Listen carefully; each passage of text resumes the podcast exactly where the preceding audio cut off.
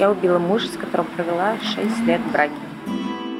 Привет! Это подкаст «На живое». В нем мы вместе с Центром содействия реформе уголовного правосудия «Тюрьма и воля» рассказываем о женщинах, которые оказались в тюрьме, защищаясь, а точнее сказать, спасаясь от домашнего насилия. Бытовое насилие в России – сложнейшая проблема, о которой мало говорят и еще меньше что-то с этим делают.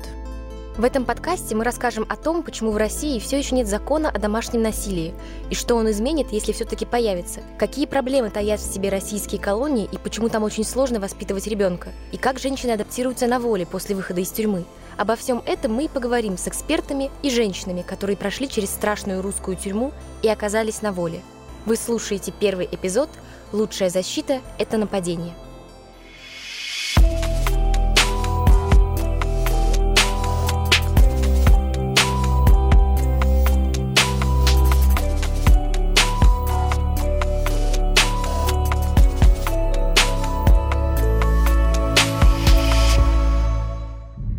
Ольга и Алексей никогда не были похожи на ту пару, у которой есть семейные проблемы. По крайней мере, так казалось со стороны. Они часто путешествовали, вместе воспитывали ребенка и к 2011 году были женаты уже 6 лет. Но за это время Алексей регулярно и жестоко избивал девушку, издевался над ней и постоянно подозревал Ольгу в изменах. Полиция на побои никак не реагировала, хотя Ольга и обращалась туда. Рано вышла замуж. Но у нас с мужем были сложные отношения, потому что а, ну как сказать, э, то есть был претендент, э, как бы, да, в самом начале, но он пообещал, что типа такого не будет больше никогда. Да, он меня ударил. Ударил через месяц после того, как мы с ним поженились, я уехала к себе и подала на развод.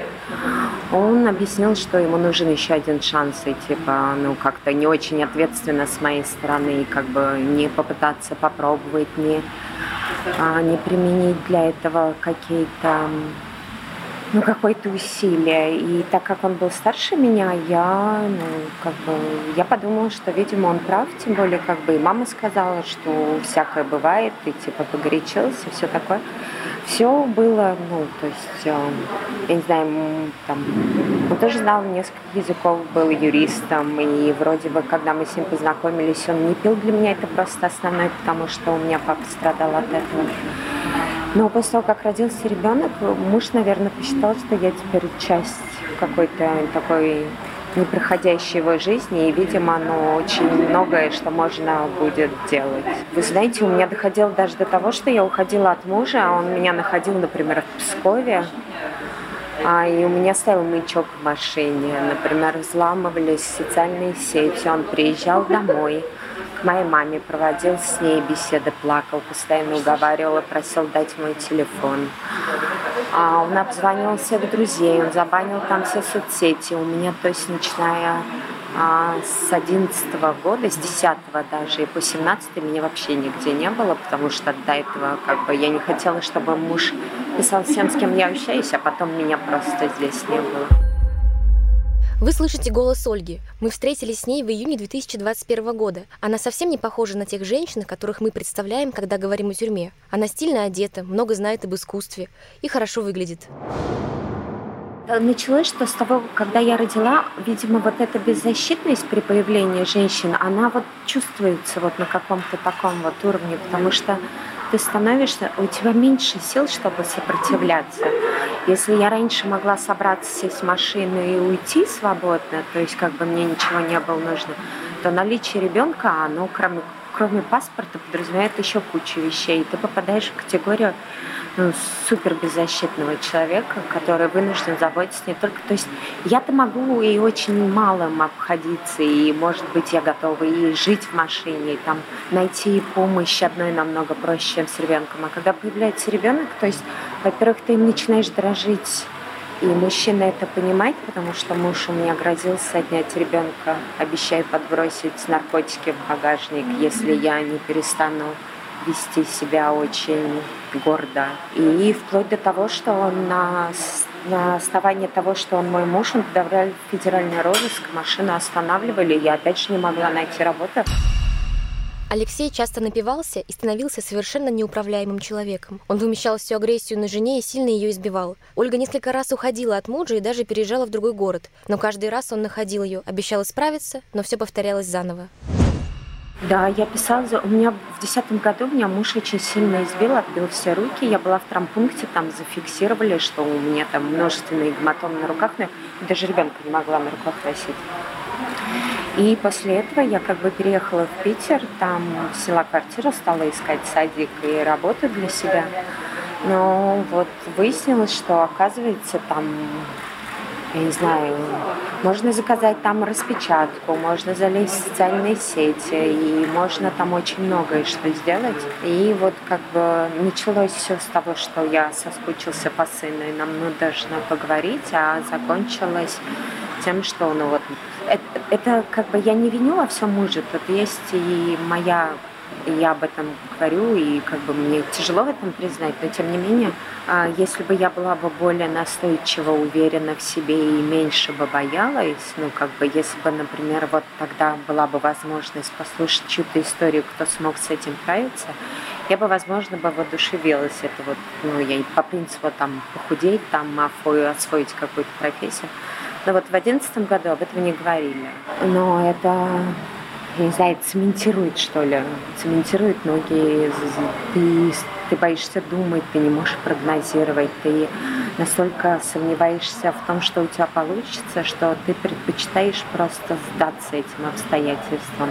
Или думаешь, вот это вот такая какая-то наивная, что вот типа вот я сейчас чуть-чуть еще потерплю, он поймет, что я классная, перестанет меня бить, у меня будет семья, муж, там ребенок и вот эти вот все детские мечты, которые мы там себе придумываем, чтобы чувствовать себя более защищенными или взрослыми, там, я не знаю, которые мы придумали лет в 20, или когда, я не знаю, в детском возрасте там папа ушел из семьи, а мама там страдала, я думаю, что их надо пересматривать во взрослом возрасте, потому что, ну, не всем суждено быть балериной, даже если этого хотела мама когда-то.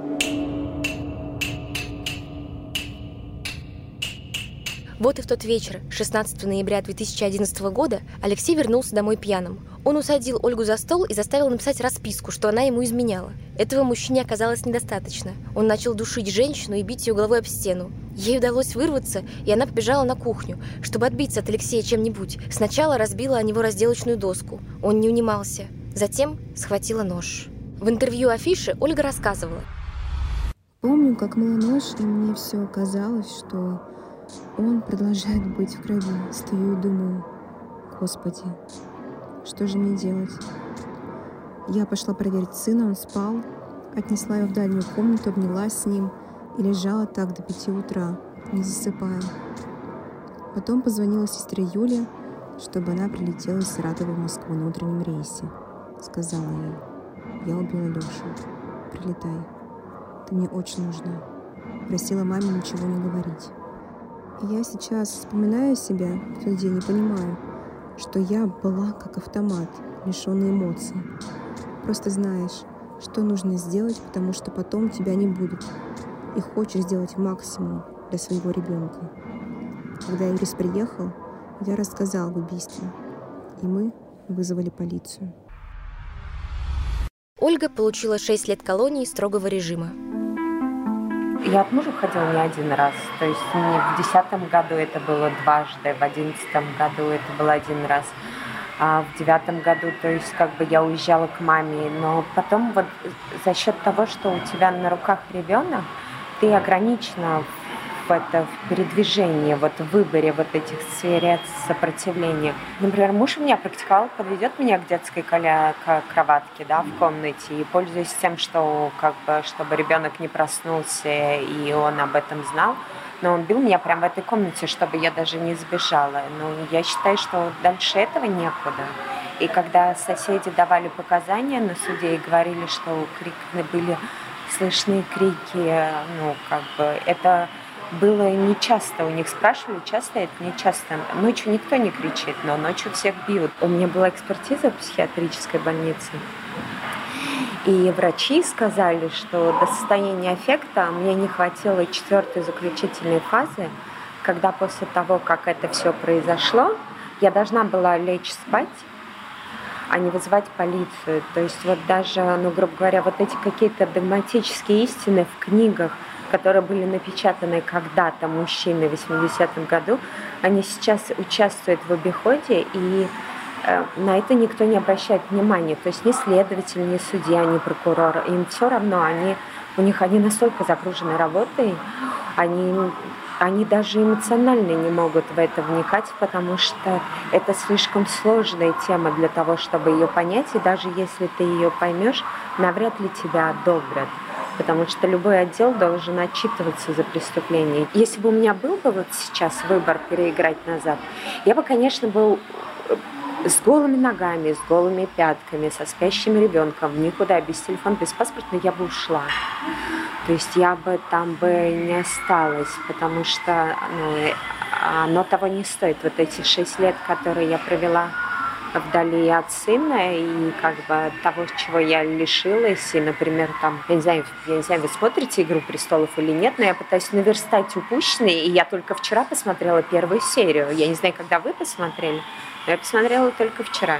Я айфоном научилась пользоваться совсем недавно. Я а, перестала шарахаться людей, бояться зайти в отдел одна. То есть я могу позволить это сейчас сделать одна и не прошу сестру меня сопроводить. То есть я научилась пользоваться там, я не знаю, я зарегистрировалась в Инстаграме. Это для меня тоже прорыв. То есть вся вот эта техническая революция и все, что было там, грубо говоря, все развивалось, это проходит мимо. И вот если бы тогда мне сказали, что, ну, как бы, Просто мной на тот момент муж разбил картину, и я могла бы, возможно, убежать даже по этому стеклу.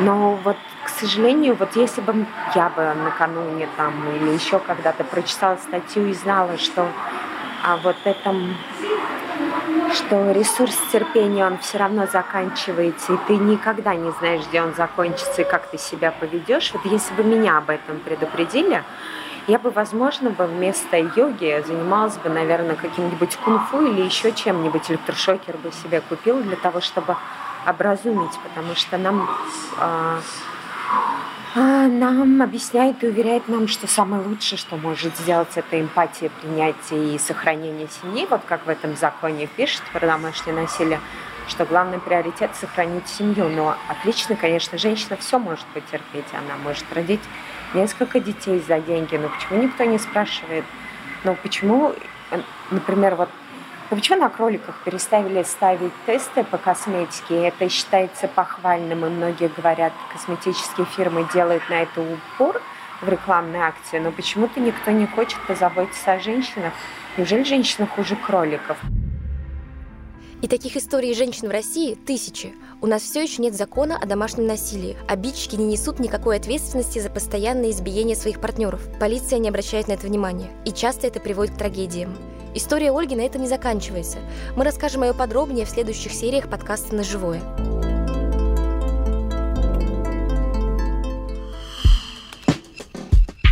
А пока давайте знакомиться. Меня зовут Света, я режиссер, а еще и ведущая подкаста «На живое». Кроме меня этот подкаст делают продюсеры Даша Рукавичникова, Полина Петрова и Леша Юртаев.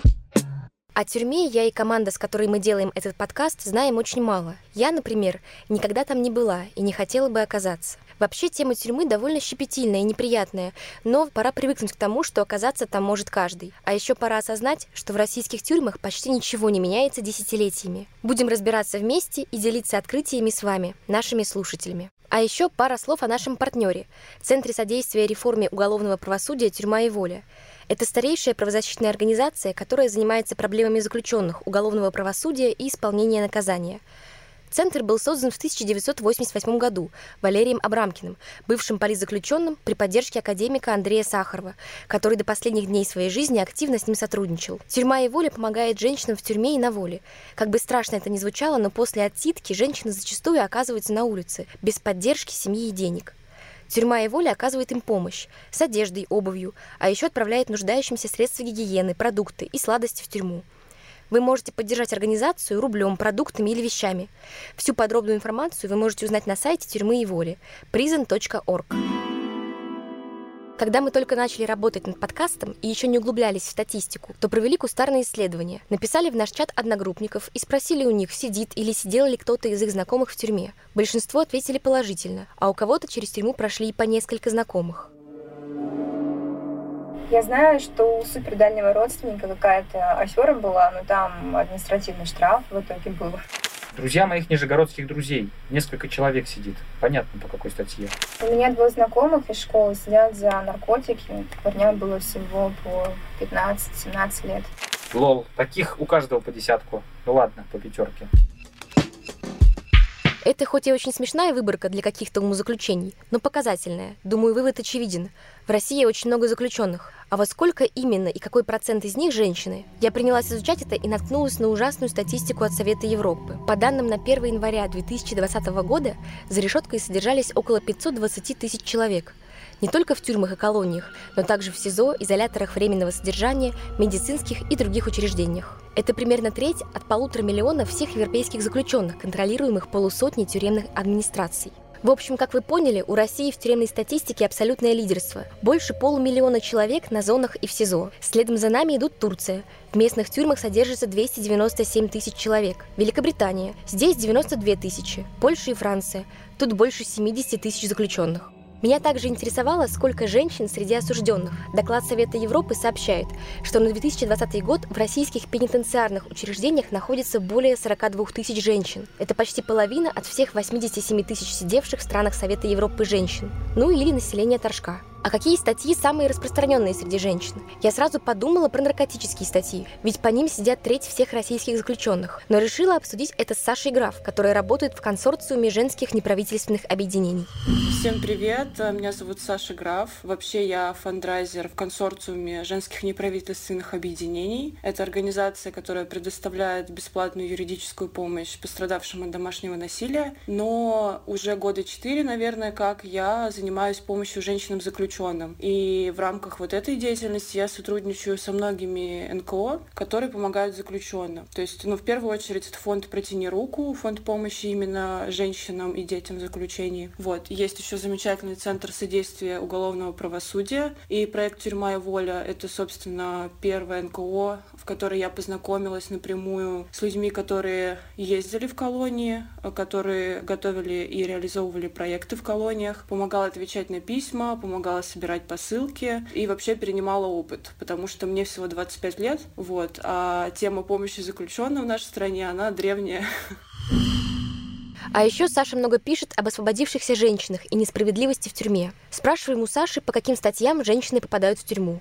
На самом деле, если посмотреть, то вот на конец 2020 года именно в колониях, то есть если не брать СИЗО, а брать только колонии, там находилось всего 29 тысяч женщин. То есть вообще в среднем международный процент женщин заключенных от общей массы заключенных, он составляет вот 7-10%. У нас это тоже обычно 7-8%. То есть мы укладываемся тут международную норму. И у нас женщины, как и мужчины, они в большинстве своем сидят именно по 228. У женщин 40% сидят именно по наркотическим статьям статьям. А на втором месте как раз идут статьи за убийство. Это около 7 тысяч человек. Если сравнивать с э, статистикой у мужчин, то вот первые строчки будут совпадать. То есть первое место — это наркотики, потом это статьи за убийство, потом это кража. А вот дальше идет, наверное, основное отличие, потому что очень много мужчин сидят именно за изнасилование. Ну, изнасилование и совершеннолетних, и несовершеннолетних. У женщин, как вы можете догадаться, там просто очень маленькое число. Это вот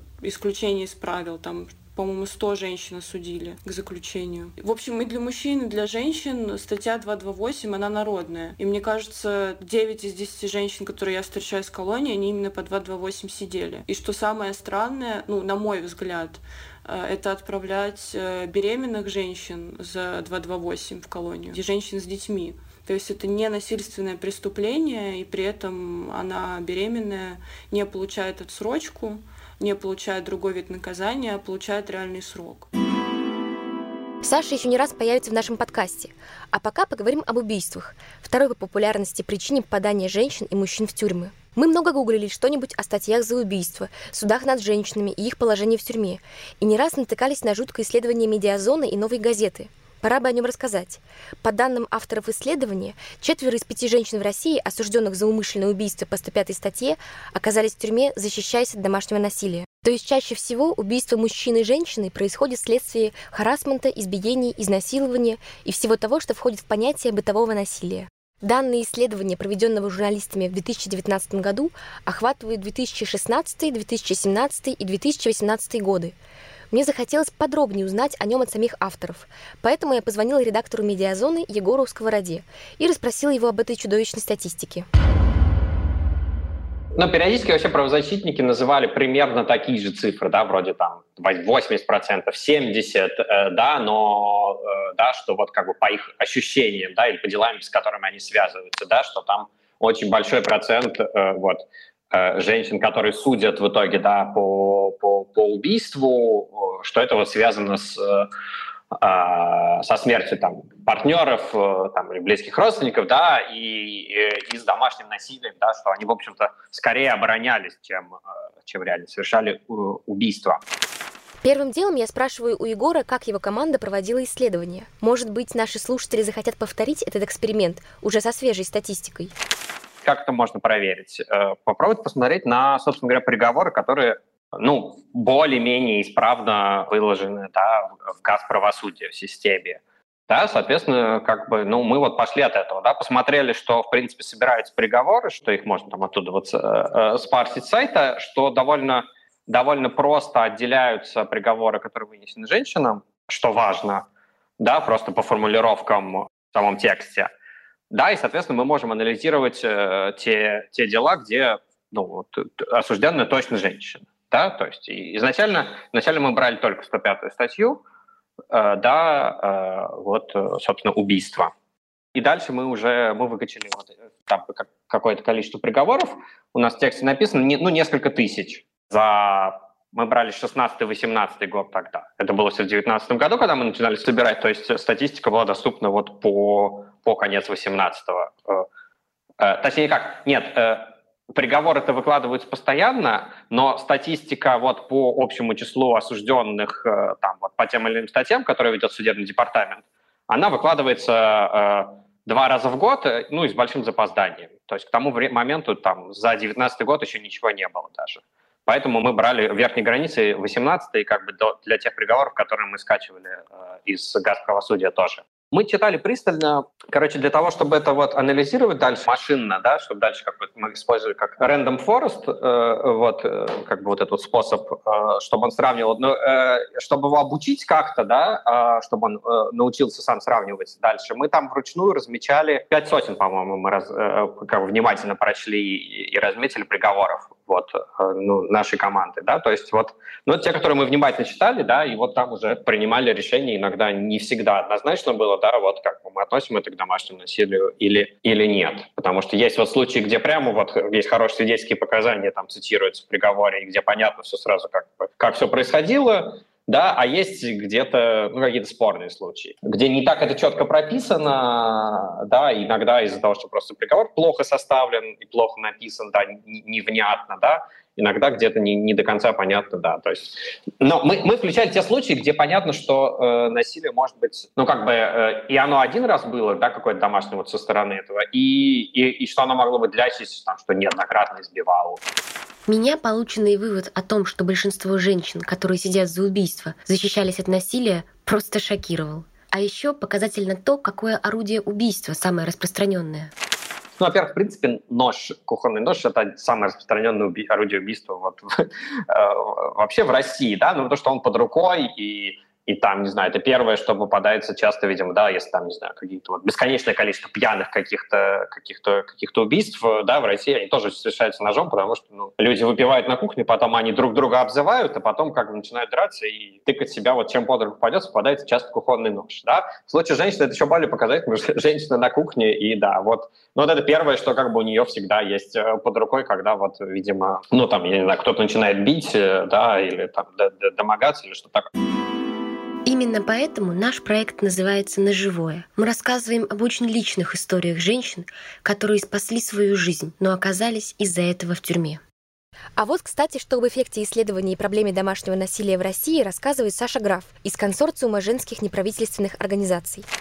Для меня это было очень удивительным, и это был, по-моему, 18 или 18 год. Я прочла это исследование, я тогда понимала, ну, в принципе, масштаб э, домашнего насилия в России, но я никогда об этом как-то точно не задумывалась и работала прицельно именно по женским колониям. Но когда я прочла это исследование, я, конечно, была в полном ужасе, и тогда я начала способы работать с организациями, которые помогают пострадавшим от домашнего насилия. И так, собственно, я начала работать в консорциуме, потому что адвокаты консорциума, они в том числе помогают вот переквалифицировать эту статью за убийство для женщины в статью по самообороне. И вот э, у консорциума было первое такое прецедентное дело, это дело Галины Катеровой, они писали, там была классическая ситуация, кухня, муж ее душил, и она отбивалась от него, от него ножом. И ее закрыли в СИЗО, и следствие сказало, что, слушай, ну это убийство, 105-е, умышленное убийство. И она провела в СИЗО какое-то время, но подключились адвокаты, адвокаты и смогли переквалифицировать это в необходимую самооборону, и СИЗО она вышла на свободу. Но нужно понимать, что это единичные случаи, и адвокатов на всех не напасешься, как говорится. Это во-первых. А во-вторых, не каждая знает, что где-то вообще есть такая организация, которая может предоставить адвоката. И не факт, что в регионе у этой женщины будет настолько крутой адвокат, даже не настолько крутой, который будет осознавать проблему, который скажет, действительно, здесь не убийство. Потому что многие же не проводят разницу.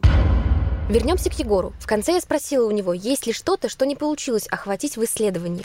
Нет, смотри, э, если анализировать именно приговоры, то ну, ничего не мешает, как бы они есть вот сейчас. Ну, они их выкладывают с, с каким-то лагом туда, ну, после вступления приговора все равно не очень большой лаг, ну, пару недель, может, месяц, да, если конкретный э, суд очень э, тупой. Вот, да, но просто нам важно было смотреть как бы еще на общую статистику, да, там, чтобы понимать, какую долю приговоров мы смогли, смогли скачать. То есть там указано, сколько вот людей было в каком году осуждено вот по там, части первой статьи 105, и там есть еще раскладка как бы на мужчин-женщин. И мы смотрим как бы вот, э, ну, насколько полно нам удалось скачать, потому что не все приговоры возможно найти в указ правосудия, не все они исправно выкладываются, тексты, да, поэтому понятно, что у нас как бы не полный сет, да, как бы, да, полного набора быть не может. Но да, скачать, проверить, э, там, как-то доисследовать может, в принципе, любой, э, если справиться с газправосудием, который иногда очень лично работает сейчас. Но это, это уж как повезет, да.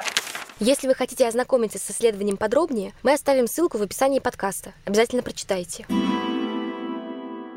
В начале эпизода мы вспоминали историю Ольги. Она уже давно вышла из тюрьмы, сумела адаптироваться и теперь живет нормальной жизнью. Мы встретились с ней в музее «Гараж» в парке Горького. Вот что она рассказывает о себе сегодня. Я планирую получить второй высшее. И, ну, я не знаю, это больше как курсы на два года. Вот надо найти подтверждение на B2 на английский, чтобы стать искусствоведом.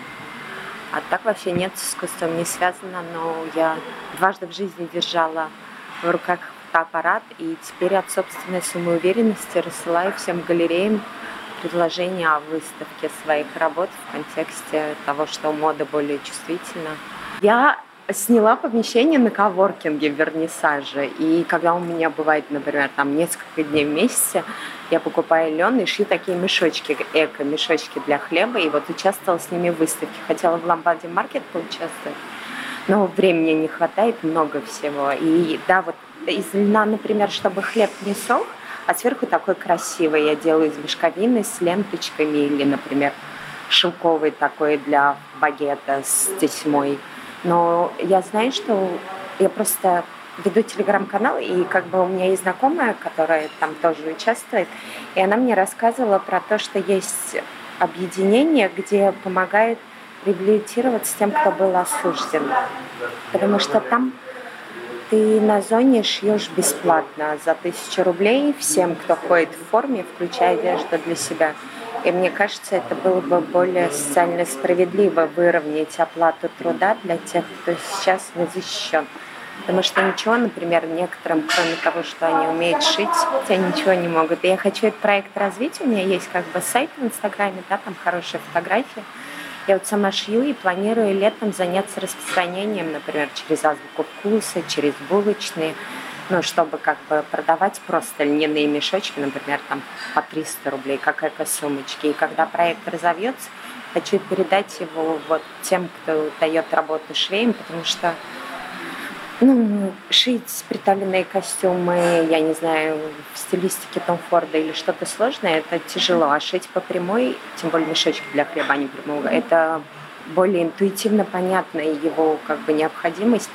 И, например, я думаю, что многие захотели бы пойти, вот как с футболками было, что многие, наверное, бы были бы заинтересованы, чтобы дать возможность заработать тем, кто когда-то недополучил, так скажем. О том, что происходило с Ольгой в тюрьме и через какие сложности в суде ей пришлось пройти, мы расскажем в следующих эпизодах. Также мы поделимся историями других женщин. История Ольги с удачной адаптацией – это скорее исключение из правил, потому что у многих женщин не выходит вернуться к нормальной жизни после тюрьмы. От них отворачиваются близкие, их не берут на работу, и у них банально нет денег на жизнь. К сожалению, таких печальных исходов больше, чем счастливых.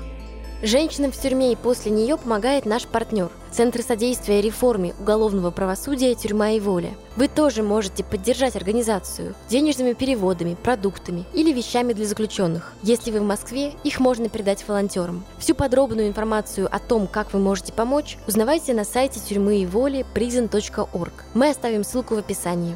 Мы благодарим тюрьму и волю за содействие и призываем вас помочь организации, которая уже много лет усердно помогает заключенным по всей стране, в том числе и женщинам, оказавшимся в тюрьме из-за обороны от насильника. И подписывайтесь на наш подкаст там, где вам удобно. Слушайте нас на всех платформах и будьте осторожны. Оказаться в тюрьме может каждая и каждый. Пока.